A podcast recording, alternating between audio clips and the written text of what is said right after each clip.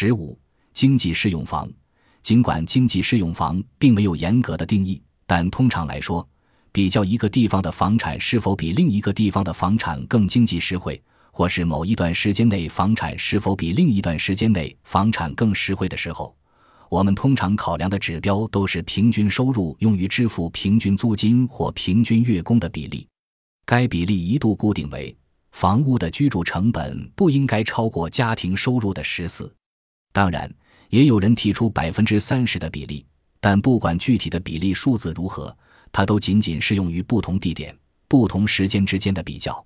经济性也可以通过比较既定区域内普通房产的总成本，而不是月供。占该既定区域内人均年收入的比例来衡量。举个例子，曾经在同一时间，俄亥俄州杨斯敦市内一幢普通住宅的售价大约相当于当地人均年收入的两倍，而拉斯维加斯的普通住宅却是当地人均收入的六倍。地点转移至圣地亚哥，该数字飙升至十倍。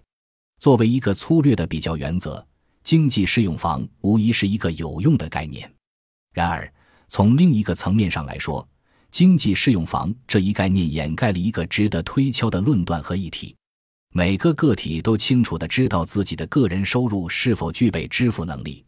换而言之，有能力购买公馆的人自然会购买公馆；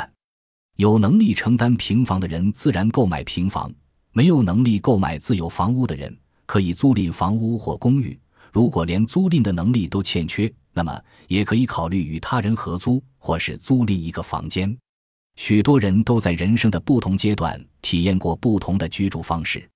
这些却不是那些制定经济适用房的政治目标的人所考虑的问题。